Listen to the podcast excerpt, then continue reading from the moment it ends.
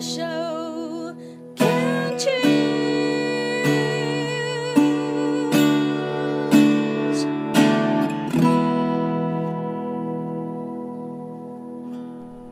大家好，欢迎收听《牵手之声》Can Cheers 网络广播电台。您现在收听的节目是米娜哈哈记事本。我们现在进行到了今天的最后一个单元——米娜好朋友。我是主持人米娜。我们今天邀请到的是年轻病友，我是一位少奶奶王云安，也是抗癌作家哦。安安出了两本书，然后刚刚在我们的第一个单元里面有聊到，就是安安关于工作方面的看法，因为安安其实。在他出的书里面有讲到蛮多关于工作、生活以及疾病，就是遇到这样的情况，生活做了什么样的改变。然后我们继续请安涵跟我们分享。刚刚是聊到工作，有一个部分我也还蛮想问的，其实就是关于家庭，因为安安有两个超可爱的小宝宝，女生妹妹。然后妹妹在就是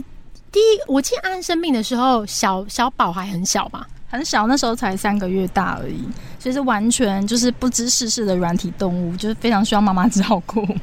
三个月大很小哎、很小，我那时候就是还在喂母奶，然后呃，我也没有想到说啊，有一天我会因为就是生病的关系没有办法喂她，因为其实我大女儿我对她一直有种亏欠，就是呃为了工作，然后当了假日妈妈，所以在小女儿的时候我就觉得嗯，我好像应该要稍微调整我的作息，我那时候就发愿说，好啦，妈妈一定要喂你母奶，喂到可能半呃半。呃，半半年呐、或者是一岁左右，可是没有想到，我却因为生病的关系，就是被迫一定要终止母奶。哎、可是其实也是因为你喂母乳，你发愿要喂母乳，所以你才摸到硬块啊。对，我觉得这是好心有好报，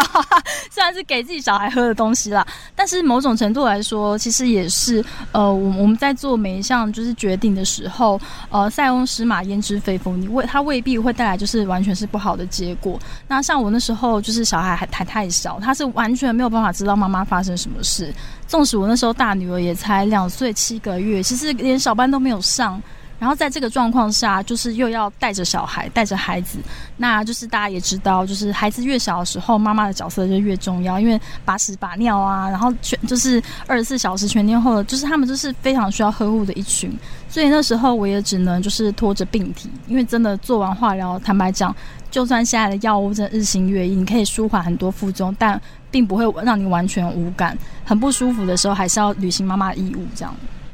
辛苦了哎、你觉得妈妈在就是带小孩的过程遇到疾病，有没有需要跟小孩沟通？你那时候有跟小孩，因为小孩都不懂嘛。那现在长大了，你会跟他讲这样这些事情吗？呃，其实会，尤其是我在威胁他们要做什么事情，因为他们虽然不太清楚妈妈到底发生了什么事，因为对他们来说生病，呃，最辛苦不过就是感冒，因为小朋友就是自己亲身体会过，觉得不舒服就是哦，我打喷嚏了，我肚子痛痛。可是他们不会理解妈妈的病有多严重，但是譬如说像他们可能就是爱吃甜食啊，或是吃了一些妈妈不喜欢他们吃的违禁品，我就会跟他们说：你们记得妈妈没有头发的时候吗？因为是两个小女生都非常爱美，然后记得记得，我就说你们如果怎么样的话，就会像妈妈没头发，手就默默收回去，然后从蛋糕上面爬回去。我觉得某种程度来说，在他们的脑海中留下妈妈曾经是光头这个印象，其实对小孩是呃蛮深刻的。我就算小女儿那时候呃才三个月大。我在治疗过程中，她大概渐渐到一岁，她竟然还记得这个，其实是我蛮讶异的。所以其实等到他们现在，大女儿已经上了小学一年级，那小女儿也四岁，那我常常会跟他们说，就是呃，妈妈现在在做的事情是什么？因为其实我为什么要出第二本《来一碗人参酸辣汤》，也是呃，在很多人都会觉得，嗯，好奇怪啊，为什么安安你在化疗的时候，你没有辞去高薪工程师的工作，你反而是所有的治疗结束，你要离开这个工作？呃，我在有一些访谈，我有提到这件事情，是因为我不希望给我的女儿就是留下妈妈的印象是哦，就是妈妈就是每天跟客户开会啊，很忙啊，不顾他们啊。可是因为我生病了，呃，辗转很多机缘之下，我出了两本书，我突然觉得，诶，这个也是一个很不错的人生体验。我不会跟他们讲说，哦，妈妈今天搞定了几个客户，可是我可以跟他们说，妈妈今天去了哪几间学校分享妈妈的人生故事，或是我曾经在书上写了什么，然后。呃，有网友啊，或是有妈妈的书迷跟我说，有帮助到他们。我觉得这个是比较能够留给小孩子的东西。谢谢安安分享哦。其实我也想到一个部分哦，刚刚听安安一路讲下来，就是安安本来是年薪很高的工程师，在离癌之后反而选择就是从高薪的工程师退下，然后呃开始出书做一些分享。这样子的过程，其实呃，就是我最近在一些演讲的场合也有跟工作人员聊到，就是说有时候我们觉得生病是一个很负面的东西。它对人生带来很多负面的冲击，包含你本来健康的身体，然后不健康了，然后必须要做化疗。安安做了几次化疗？呃，我做了七次化疗，其实最后一次化疗是防御性化疗。为什么这么说？是因为我的肿瘤其实对化疗药物的反应并不是太好。我是在肿瘤还在身体里面的时候，就先做术前化疗。那我前面三次是打了小红梅，很妙啊，我的肿瘤一点都没有消。然后那时候想说，哎、小红梅其实应该算是蛮强有力的药物了。我后来医生就跟我说，那我们来换药。然后他说，诶、我觉得以你的状况，就是我可以把你的剂量调到最高。我那时候还傻乎乎的想说，哎、最高感觉很有效，同样的价钱，然 后最高剂量感觉浓度很纯，我还不错。可是实际实际上呢，在我躺在病床上，我药物都打到一半的时候，我医生来查房，他就说：“加油，我看好你，因为只有百分之五十三的人能够熬过这个疗程。”我心想说：“快帮我拔针，我要出去！”怎么那么看好我？可是其实呢，在就是呃熬过这个整个疗程，熬过这七次化疗之后。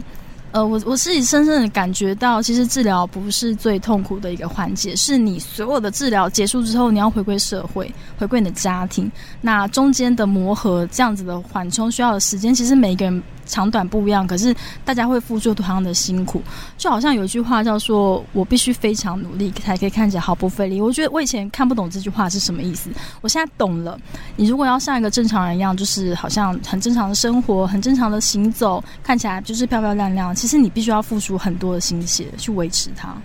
是，可是我们现在看到安安娜，虽然就是呃已经跟本来的路不一样了，本来是工程师，到现在变成作家，然后现在常常在呃学校跟公家单位分享，还有企业分享。其实某一个程度来说，有点像是虽然遇到逆境了，但是走出一条新的路。这个是你之前有想象过的吗？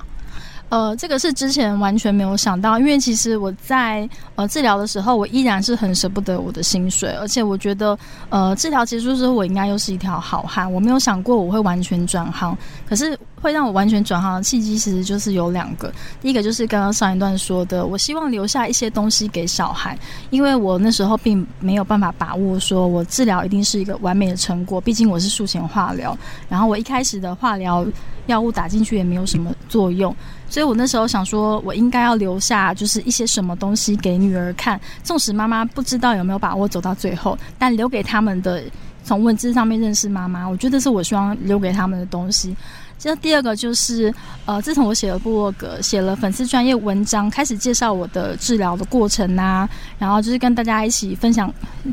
同就是苦同甘共苦之后，发现很多人因此得到勇气，因为呃，在可能三四年前，大家生了病还不太好意思或不太敢让别人知道，有时候苦都是默默承受。那突然看到一个人，哎，你现在还活得好好的，还可以上班，还可以笑着写你的化疗过程，突然也觉得生病虽然就是很烦，然后有点倒霉，可是好像并不是把你逼上绝路的一件事。所以我觉得其实这个转换就是你的心情转换。如果你把它当做是一件很苦的事，它虽然很苦啦，但是毕竟你苦完之后一定会回甘嘛。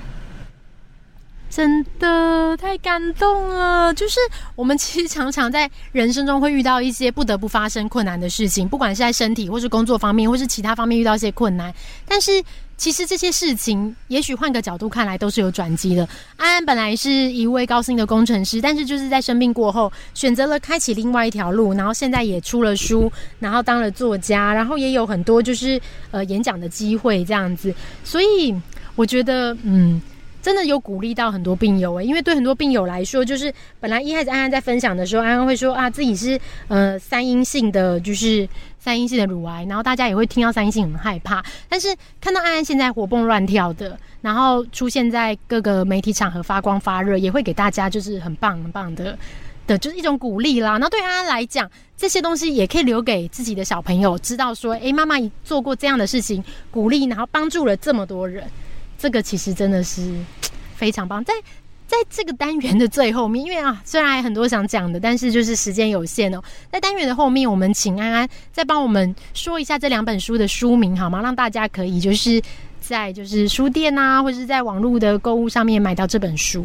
呃，我的第一本书叫《我是一位少奶奶》，然后副标题很长，叫《二宝地方妈妈的乳癌求生记》。那其实这个在就是网络书店、实体书店都有。再来第二本书是《来一碗人参酸辣汤》，这其实就是生病之后的转泪点。那其实其实不管是生病，或是你遇到一些重大挑战、失业或者失恋等等的，这本书就是告诉你说，其实遇到挫折你也不用怕，因为毕竟有有下坡就有上坡。那这本书也有电子书可以购买，就是不不仅是实体书店，它有电子书，要方便大家阅读。所以就是如果大家有兴趣的话，就是可以两本都买。作者心声，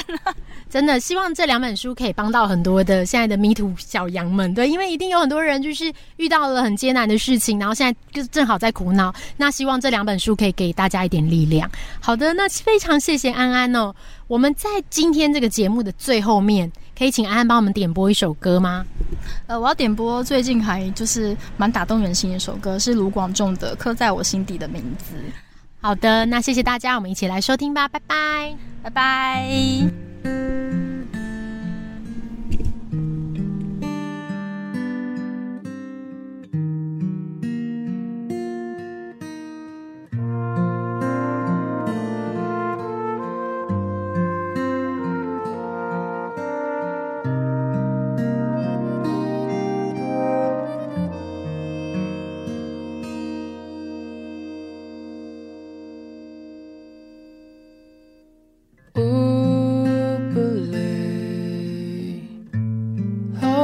次我告诉我自己，越想努力赶上光的影，越无法抽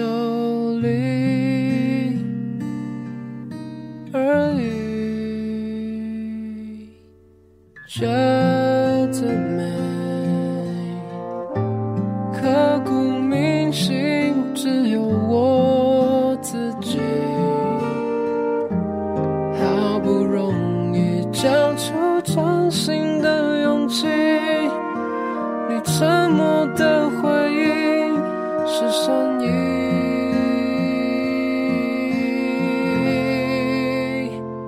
刻在我心底的名字，忘记了时间这回事，于是谎言说了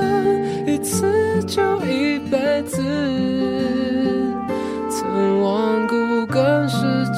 界对峙，觉得连呼吸都是奢侈。如果有下次，我会再爱一次。刻在我心底的名字，你藏在尘封的位置。要不是这样，我怎么过一辈子？我住在霓虹的城市，我着飞向天堂的地址。你可以翱翔，可是我只能停止。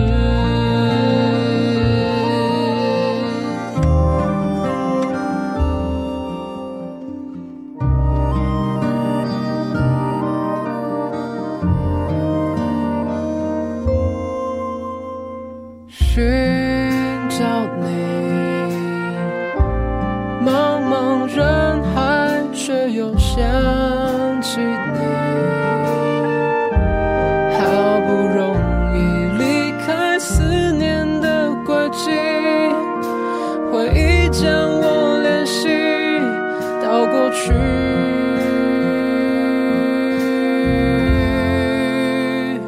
刻在我心底的名字，忘记了时间这回事。一次就一辈子，希望让这世界静止，想念才不会变得奢侈。如果有下次，我会。